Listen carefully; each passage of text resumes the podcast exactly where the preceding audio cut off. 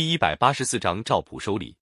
从宋太祖取得政权开始，到平定南方，赵普是主要的谋士，立了不少大功。宋太祖拜赵普为宰相，事无大小都跟赵普商量。赵普出身小吏，比起一般文臣来，他的学问差得多。他当上宰相以后，宋太祖劝他读点书，赵普每次回家就关起房门，从书箱里取书，认真诵读。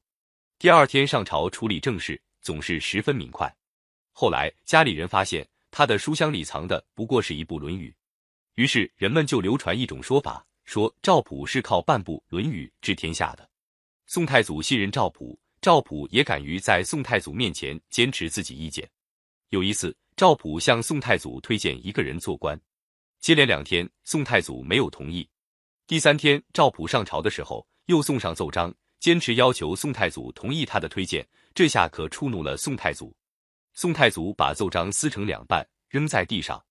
赵普趴在地上，不慌不忙地把扯碎的奏章拾起来，放在袖子里。退朝回家以后，赵普把扯碎的奏章粘接起来。过了几天，又带着他上朝交给宋太祖。宋太祖见赵普态度这样坚决，只好接受了他的意见。再有一次，赵普要提拔一名官员，宋太祖不批准。赵普就像前次一样，坚持自己意见。宋太祖说：“我就是不准，你能怎么样？”赵普说：“提拔人才都是为国家着想，陛下怎能凭个人的好恶专断？”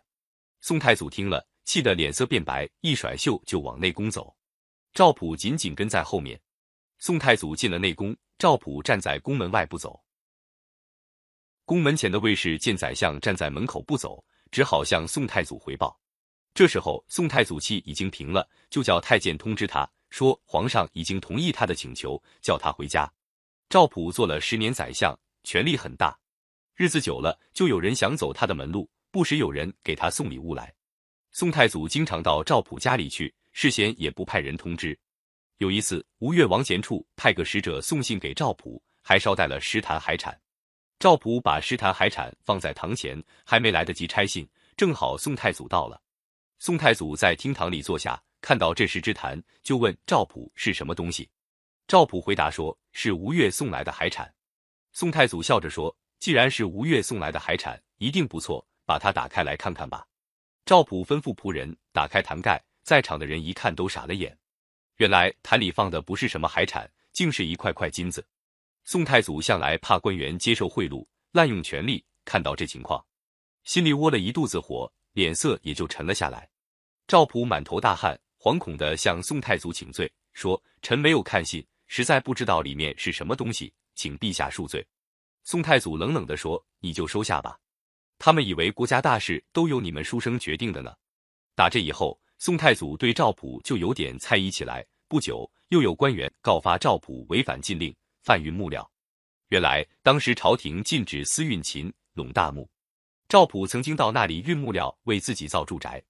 他的部下趁机冒用赵普名义，私运一批大木到东京贩卖。这件事牵连到赵普，宋太祖大怒，要治赵普的罪。尽管其他大臣为他说情，宋太祖还是撤了赵普的宰相职位。